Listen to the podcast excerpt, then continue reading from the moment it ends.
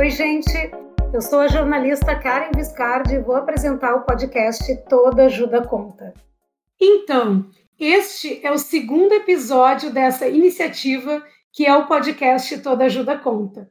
Este movimento foi criado pelo UPSicred para trazer conteúdos relevantes neste momento de pandemia e que pudessem fazer sentido durante o distanciamento social. E para quem não conhece o UP, nós somos uma conta digital cooperativa em que você resolve toda a sua vida financeira pelo celular e ainda ajuda a desenvolver a sua região. Nesse segundo episódio, nós vamos falar de como impulsionar o seu negócio em tempo de crise e que também pode servir de lição para depois, quando a Covid passar. Por isso, a gente trouxe o Rafael Martins.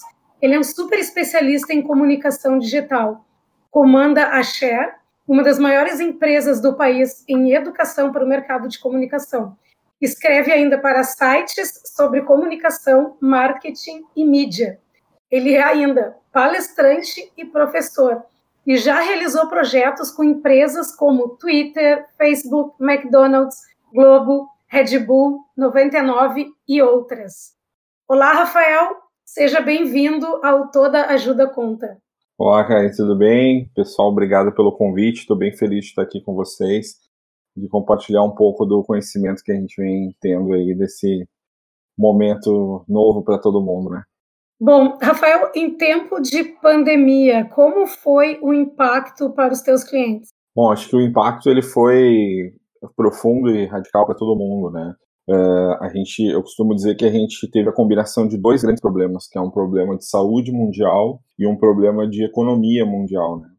E são duas coisas que afetam é, muito a nossa vida no dia a dia.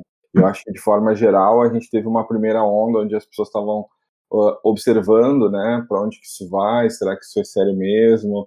e tal, e eu acho que com, conforme as coisas foram se acelerando, é, a questão do isolamento social, a questão do fechamento do comércio, a questão de, enfim, todo o problema da saúde, de contágio, de mortes e tal, as pessoas começaram a ver o quanto isso era sério, né? As notícias em outros países também.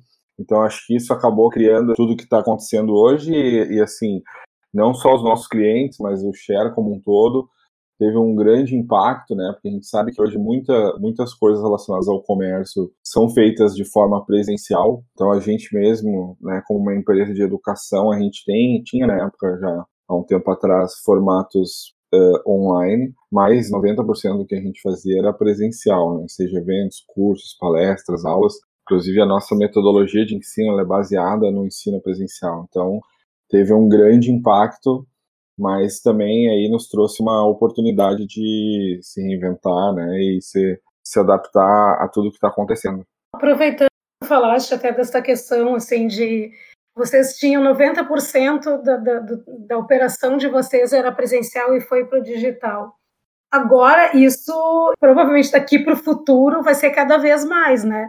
Como tu enxerga isso e como os pequenos negócios podem trabalhar essa questão do digital, que para eles é bem mais complicado, enfim. Se a pessoa está né, se está acostumada a divulgar as coisas pelo boca a boca, ou uma loja que, é, que o cliente vai na loja presencial, e agora ele tem que mudar um pouco esse perfil.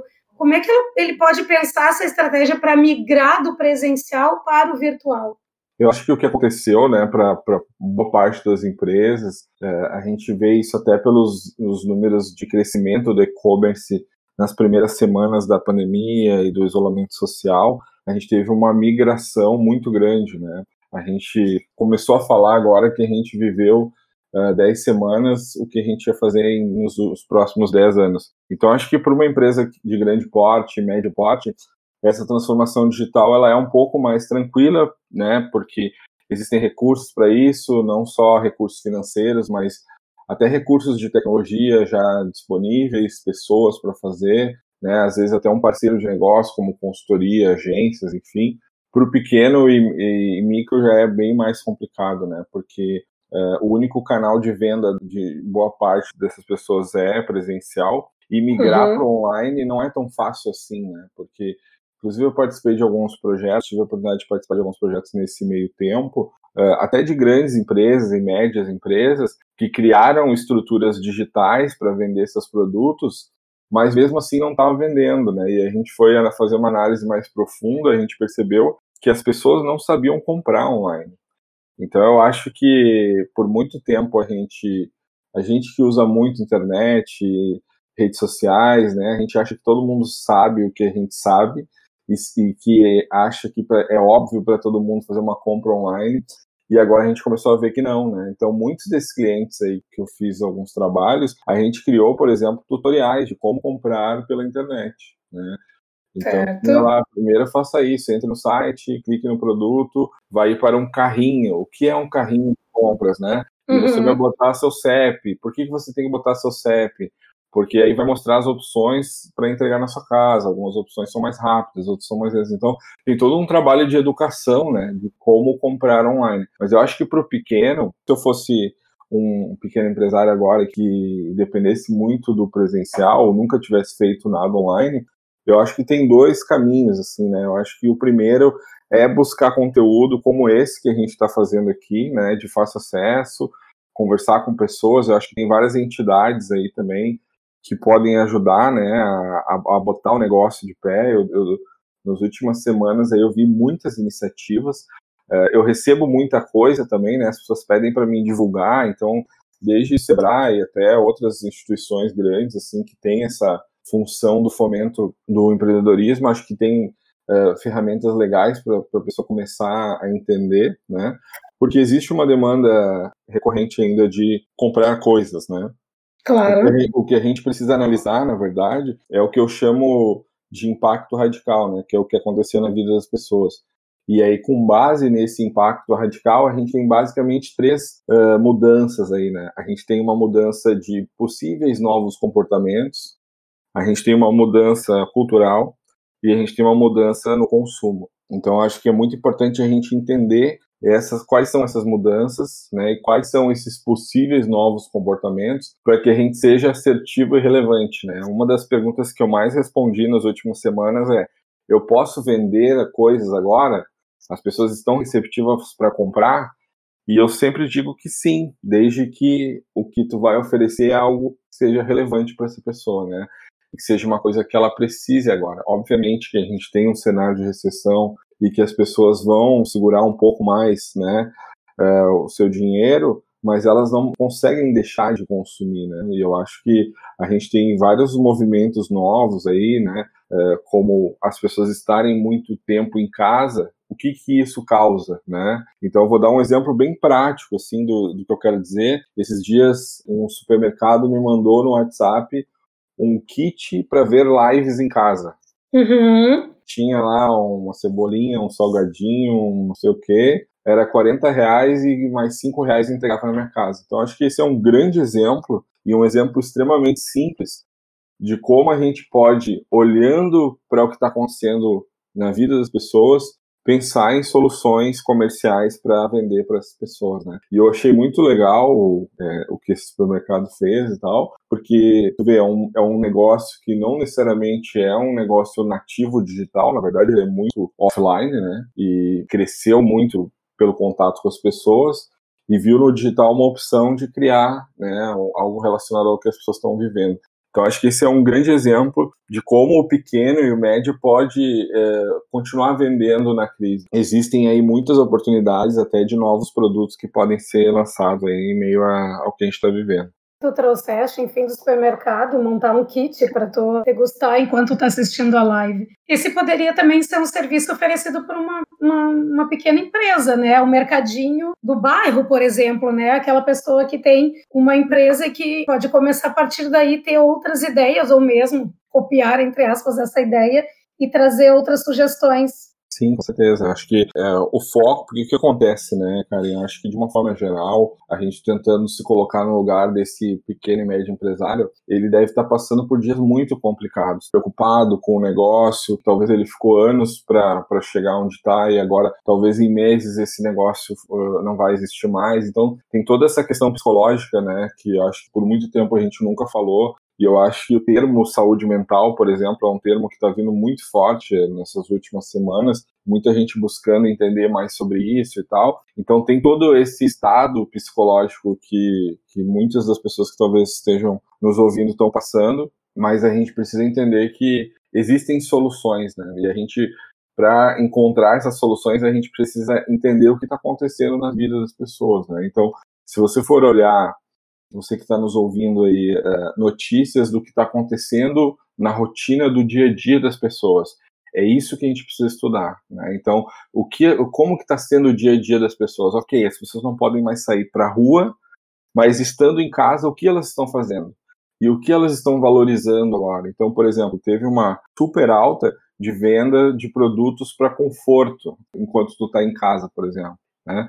É, teve um, um estouro de venda de produtos de limpeza, ou produtos de algum tipo de comodidade que tu pode ter na tua própria casa. Então, a gente vem fazendo alguns estudos nas últimas semanas e um dado até que a gente pode trazer para as pessoas que estão nos ouvindo é que existe uma nova relação das pessoas com a sua própria casa. Né? Tem muita gente que tem uma vida muito corrida e que talvez use a sua casa muito no final de semana, mas não tanto durante a semana, porque estuda, trabalha, enfim, tem vários compromissos fora, tinha, né? E agora uhum. essas pessoas foram forçadas a ficar dentro de casa. E muitas dessas pessoas, algumas delas eu até fiz entrevistas pessoais, assim, pela internet, é, muitas delas me relataram que, ah, eu, eu, estou vendo a minha casa de uma forma que eu não via antes. Então eu quero decorar mais a minha casa, eu quero comprar um, alguma coisa que me dê mais conforto, me dê mais segurança. Então eu acho que entender esse contexto é fazer com que a gente veja que existem opções de novos produtos. Né? Eu mesmo comprei algumas coisas que é,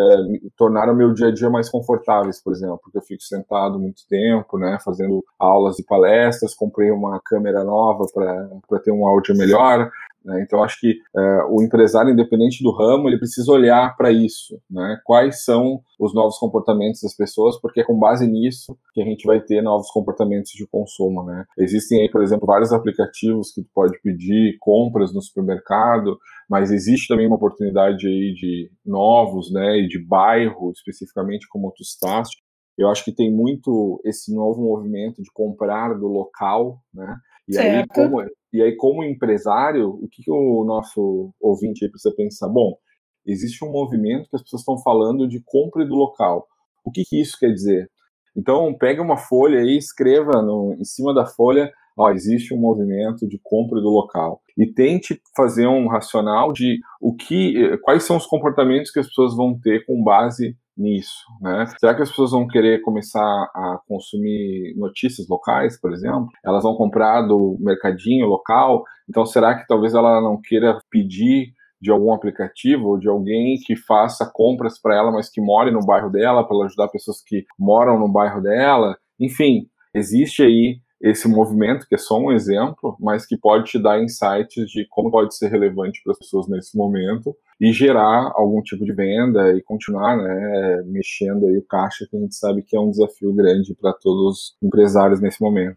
Rafael, o comércio, as lojas, os serviços, pouco a pouco eles estão voltando, né? Uh, mas mesmo assim, provavelmente esses canais, esses, esses canais digitais, eles devem ficar cada vez mais relevantes.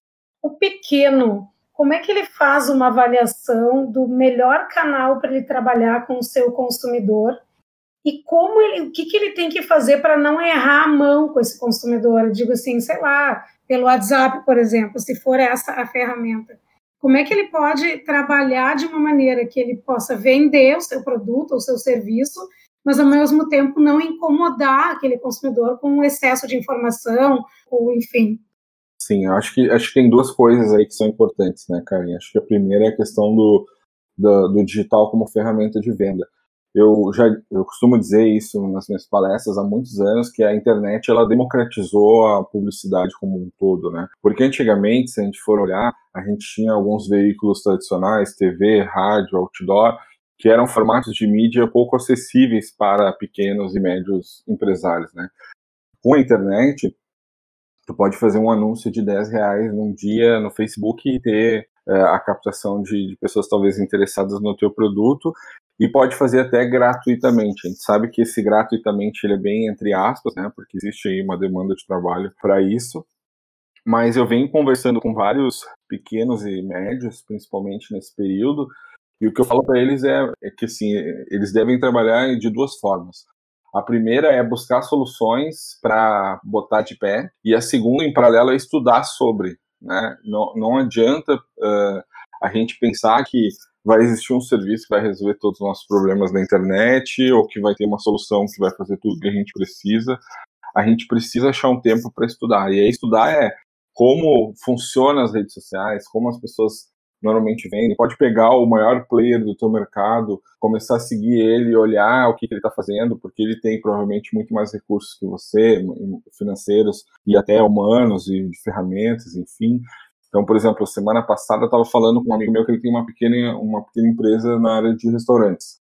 Eu falei, cara, segue todos os grandes restaurantes e vê o que eles estão fazendo, vê como eles estão falando, né? Inclusive esse esse meu amigo que tem restaurante, uh, eu sempre falava para ele tentar, né, antes da pandemia, colocar o negócio dele no nesses aplicativos de comida e tal. E ele sempre foi muito resistente, né? E agora está sendo uma das únicas uh, um dos únicos canais de venda para ele. Então eu acho que as pessoas que estão nos ouvindo aí precisam pensar que sim, existe uma boa opção na internet para te continuar vendendo e divulgando, mas tem que estudar também, né? E aí existem vários canais para isso, o próprio Share se propõe a fazer isso, né, dentro de todos os nossos canais, mas como eu falei, existem vários lugares aí que pode se estudar sobre isso, o próprio Facebook é, tem plataformas de, de conhecimento que eles chamam de uso da plataforma, o Instagram, o próprio LinkedIn, enfim, é, as próprias ferramentas, claro que são materiais normalmente mais densos e, e normalmente de leitura, né, não são vídeos e tal, mas é uma opção aí para entender um pouco melhor de como usar as ferramentas. E o segundo, o segundo pilar aí do que tu perguntou, que é o tom da venda, né? Eu acho que isso é uma coisa muito delicada e também tem que ser muito pensado, porque assim, de uma forma geral, a gente tem que entender que as pessoas além de tudo, estão muito sensíveis nesse momento, né? Porque a gente está vivendo um momento. Uh, no Brasil, eu costumo dizer que a gente tem três problemas, né? A gente tem o problema da economia, a gente tem o problema da saúde a gente tem o problema político, né?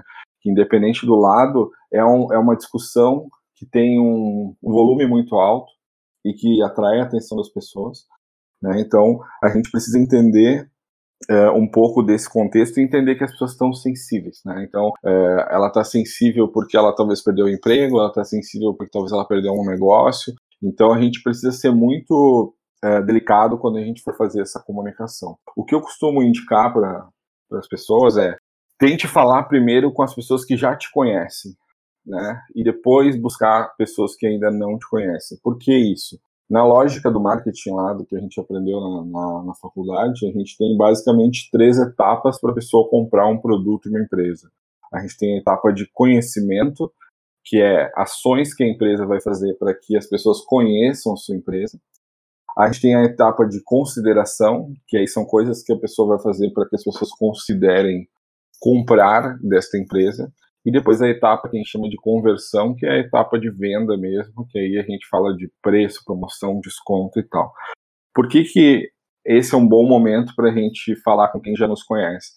Porque a gente pula a etapa do conhecimento. Então a gente vai trabalhar, botar nossa energia, se ainda tiver algum recurso financeiro para divulgação, enfim, a gente coloca nessas duas etapas de consideração e compra. Né? Então, uhum. por exemplo, a gente fez isso no próprio Share. A gente tem uma base hoje de 15 mil alunos no Brasil, então a gente parou toda a mídia paga que a gente fazia na, no primeiro pilar lá de conhecimento. Não que não seja importante, mas como eu preciso fazer escolhas agora de como eu vou usar meus recursos, eu, eu olhei para dentro de casa e vi o que eu tinha e o que eu poderia usar com o que eu tinha dentro de casa.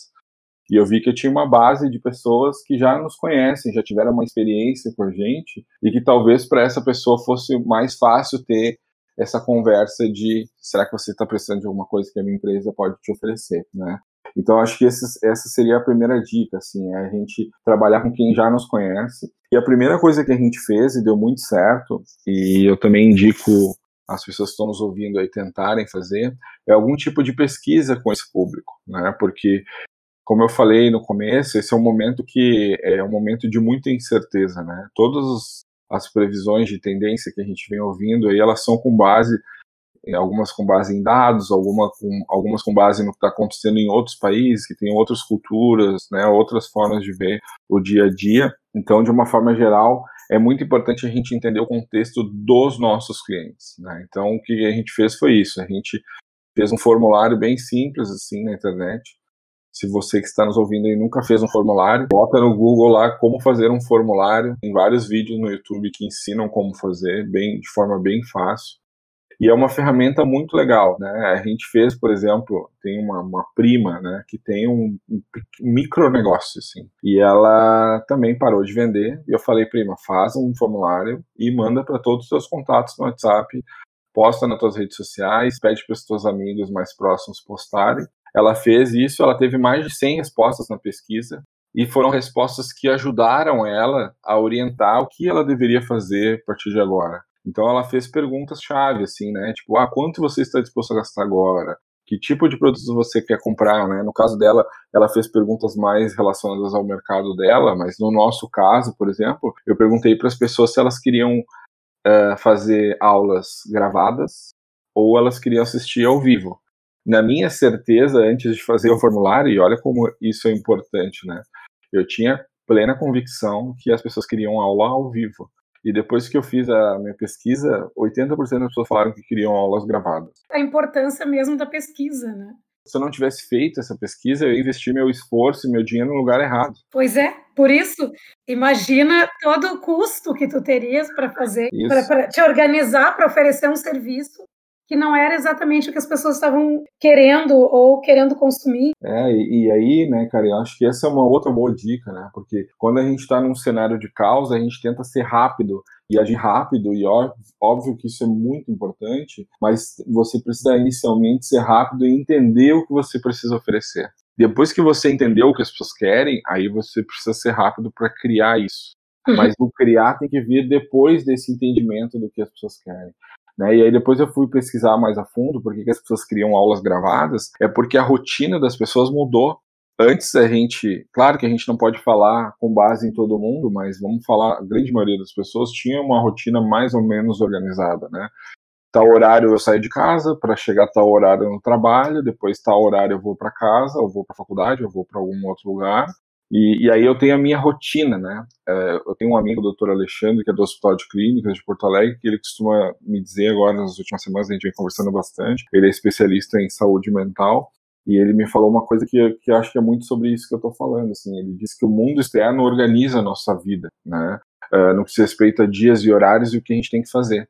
Como a gente está dentro de casa, a gente tem uma rotina totalmente diferente. Por mais que a gente tenha um horário comercial de trabalho, mas, por exemplo, a minha rotina é diferente de alguém, por exemplo, que tem filho. Eu não tenho filho. Né? Então, os filhos estão junto com as pessoas. De repente, a minha rotina é diferente de pessoas que moram sozinhas, por exemplo. Então, tem todo esse contexto que se bagunça né, no meio de tudo isso.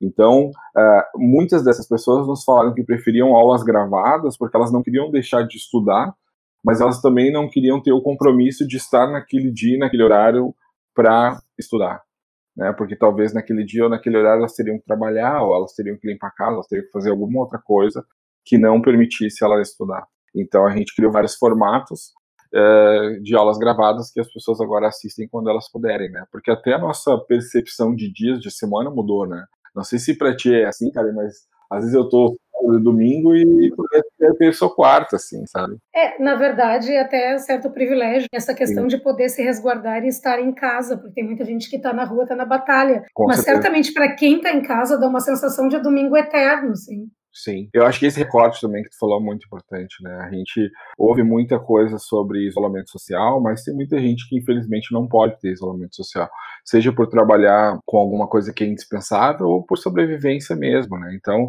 por isso volta de novo a questão de entender o público, né? Acho que além de a gente entender o que a gente vai vender para as pessoas e de que forma a gente vai vender, é entender o que elas querem comprar.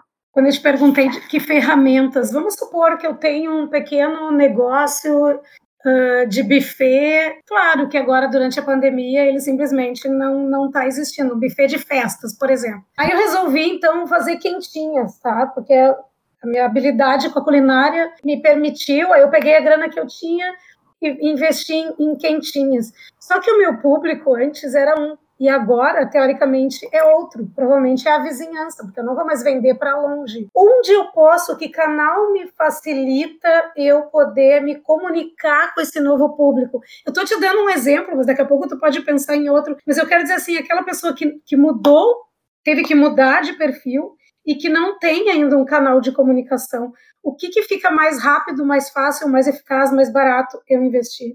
Uh, de uma forma geral, assim, as redes sociais elas vieram muito com essa promessa de entrega de localização, né? Então, uhum. por exemplo, a gente pode fazer anúncios no Google ou no Facebook uh, dizendo que a gente quer que esse anúncio apareça para um raio específico de 20 quilômetros, por exemplo, e pessoas que têm hábitos uh, específicos, né?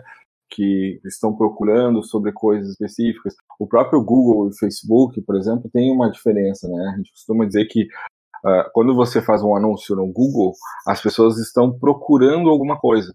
Então elas estão no momento de compra, provavelmente, ou momento de descoberta, né? Então elas vão lá, quero quentinhas, por exemplo, né? Estou procurando sobre comidas uh, orgânicas, comida congelada, seja o que for.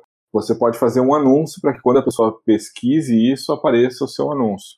E aí você vai pagar lá um valor para o Google para cada vez que as pessoas clicarem nesse anúncio. O mesmo acontece para as redes sociais. Então você pode fazer é, anúncios dentro das redes sociais e aí quanto você vai investir, é, quanto você tem para investir, né? Hoje é, tem uma limitação ali, o, o mínima do, do, das redes sociais, mas é um valor pequeno ainda. Aí com 10, 15 reais por dia você já consegue anunciar. E tem toda uma inteligência ali de entrega desses anúncios, né? O próprio Facebook ele tem uma ferramenta, né, que ensina a fazer anúncios que se chama Blueprint, que a gente pode colocar depois aí para o pessoal é, acessar. Ela é uma ferramenta gratuita feita pelo próprio Facebook, é um curso, né, que te ensina a fazer anúncios. Então ele vai te dizer como que funcionam os anúncios, como tu pode segmentar, né? Segmentar é o termo técnico que a gente usa para delimitar quem são as pessoas que a gente quer conversar. Né? Então, por exemplo, você pode uma semana fazer um, ah, essa semana eu vou fazer anúncio só para pessoas solteiras. Depois semana que vem eu vou fazer só para casadas. E aí na terceira semana você vai saber se deu mais resultado fazer para solteiro ou para casado. E aí na terceira semana você faz para quem vendeu mais, por exemplo, né? Então tem toda essa inteligência atrás das redes sociais quando a gente faz anúncios que a gente pode aproveitar para isso também. O WhatsApp ele é uma boa ferramenta também, uh, mas aí a gente precisaria ter uma base de, de pessoas, né? O que a gente fala, assim, né? Esses dias me perguntaram também numa entrevista, ah, mas eu não tenho nada, eu não tenho dinheiro de mídia, eu não sei mexer na internet, assim, não sou um heavy user de internet, eu preciso vender na internet, o que que eu faço? Que seria talvez o cenário zero, assim, né? Sim. E, e aí eu falei, cara, posta nas tuas redes sociais que tu começou a fazer isso. Porque eu acho que existe também, né, Karen, um, um movimento de empatia das pessoas para ajudar o outro de alguma forma. Né?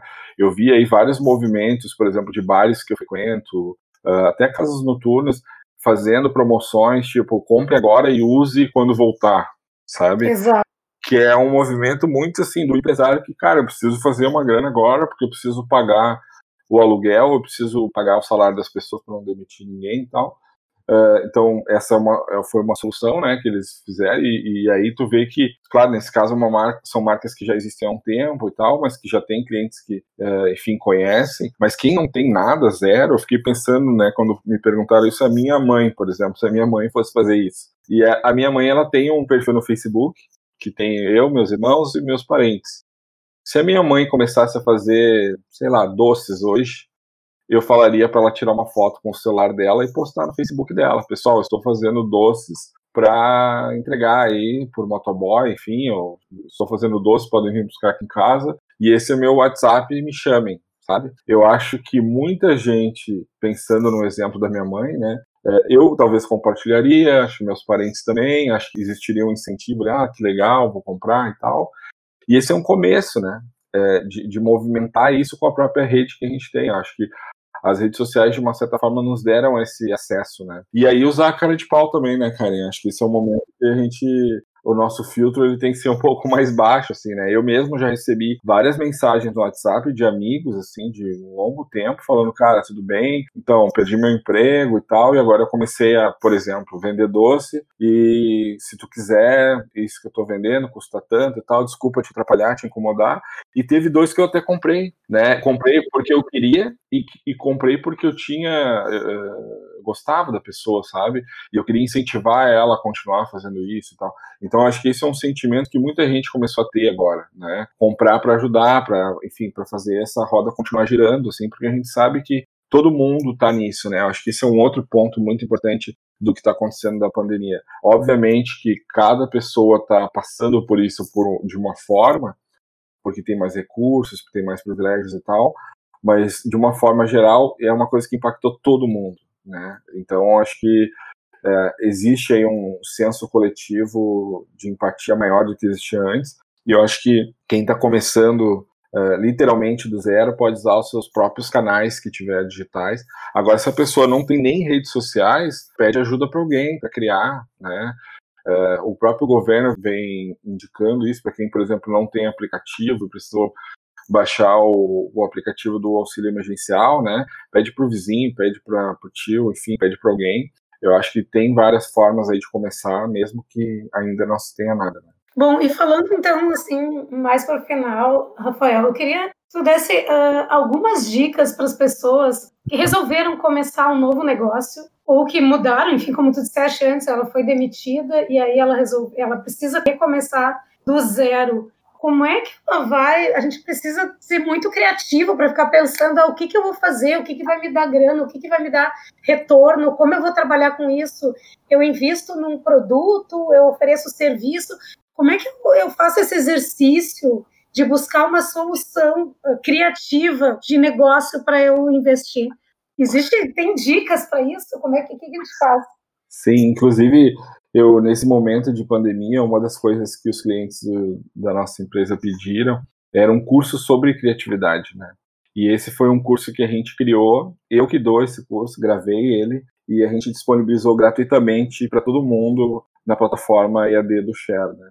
Que eram dicas práticas de como a pessoa poderia ser mais criativa no dia a dia. E o que eu falo muito no curso é que primeiro a gente tem que desmistificar a questão da criatividade, né? Que muita gente acha que criatividade é um dom, né? Ah, a pessoa nasce criativa ou não nasce criativa, e isso não é verdade. O que acontece é que a gente aprende, né? No meu caso, por exemplo, trabalho com comunicação e publicidade, eu tive a oportunidade de fazer cursos, aprender ferramentas e entender melhor alguns conceitos sobre como ser mais criativo. Né? Então todo mundo pode ser criativo. A gente é criativo no dia a dia, né? Eu costumo dizer que o brasileiro, ele, para o brasileiro, criatividade é sobrevivência. Né? A, a, criatividade não é só uma, uma atividade artística, né? E isso é uma coisa que a gente precisa desmistificar, né? Porque muita gente acha que, ah, não, criativo é quem trabalha em agência de publicidade ou quem trabalha com publicidade. A minha mãe é super criativa, por exemplo, meu pai é super criativo. E eu acho que esse é o momento que a gente tem que ser muito criativo, né? Então eu acho que, de uma forma geral, assim, falando sobre criatividade, a gente precisa entender que muitas das coisas que são criadas elas são combinações de duas ou três coisas. Então a gente pega uma coisa específica, combina com essa outra coisa e cria essa o produto que é o que a gente chama de um produto criativo. Vou dar um exemplo prático. A gente, eu trabalhei para uma empresa que vende material escolar e eles queriam criar uma tesoura criativa, né? E a gente pegou uma tesoura e ficou olhando para a tesoura o, o, o que tem na tesoura, no diz respeito à forma dela, que é parecido com alguma outra coisa.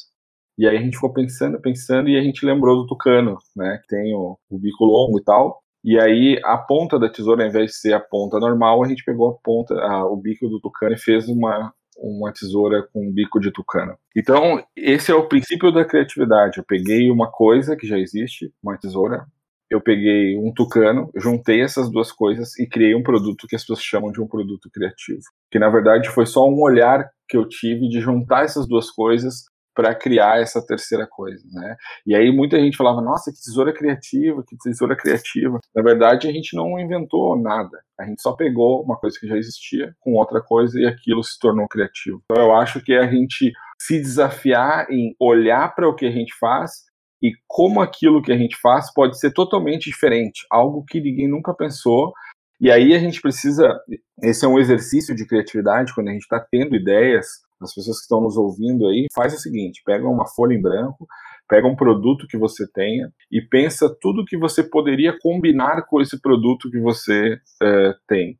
E não se limite, quando você está tendo as ideias, de tentar validar se aquilo é uma coisa que as pessoas talvez comprariam, se aquilo é legal, não. Essa é, é, é sempre a primeira dica, assim, quando a gente está pensando em criar coisas criativas, né?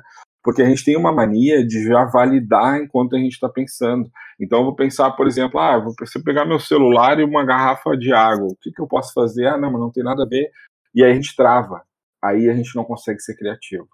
Então faça o teste aí. Dois minutos, pega uma folha em branco, escreva um produto que você tem. Durante dois minutos, escreva o máximo de coisas que você poderia combinar com esse produto que você tem, que você vai vai ter com certeza um insight de alguma coisa criativa que você pode criar. Em média, quando eu faço esse exercício nas aulas, as pessoas têm que ter 30 ideias em dois minutos.